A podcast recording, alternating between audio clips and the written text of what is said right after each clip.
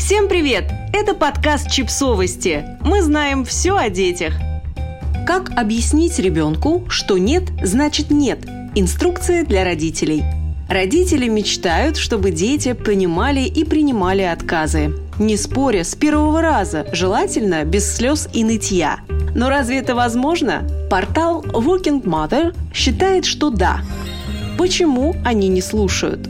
Мы сами подталкиваем детей не воспринимать наши слова всерьез. Мы бормочем. Хорошо, только на этот раз, но больше не проси. И в следующей похожей ситуации ребенок знает, что родители ответят согласием, если как следует надавить. У нас же, работающих взрослых, просто нет сил спорить, так что более упорный почти всегда выигрывает.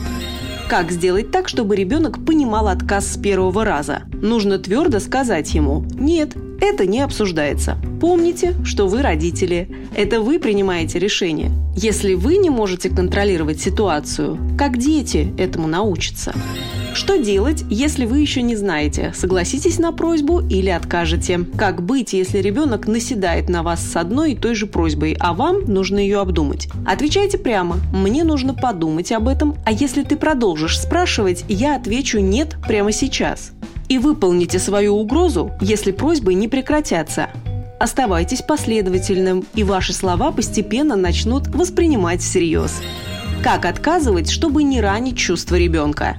Если вы решите отказать, делайте это твердо, но нежно и глядя ребенку прямо в глаза. Будьте осторожны с объяснением причин отказа. Раскладывая по полочкам свое решение, вы оставляете простор для споров, Поясните кратко, почему вы говорите «нет» и завершите обсуждение. Почти наверняка ребенок будет приставать к вам, говорить, что он прав, а вы не правы. Обнимите его, дайте понять, что слышите его, но отказывайтесь от обсуждения ситуации. Пусть ваш ответ будет окончательным и не подлежащим обжалованию. Это будет непросто, но если вы научитесь стоять на своем, дети станут понимать ваше «нет» с первого раза.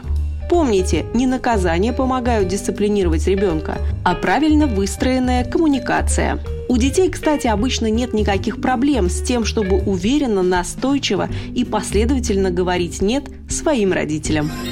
Подписывайтесь на подкаст, ставьте лайки и оставляйте комментарии. Ссылки на источники в описании к подкасту. До встречи!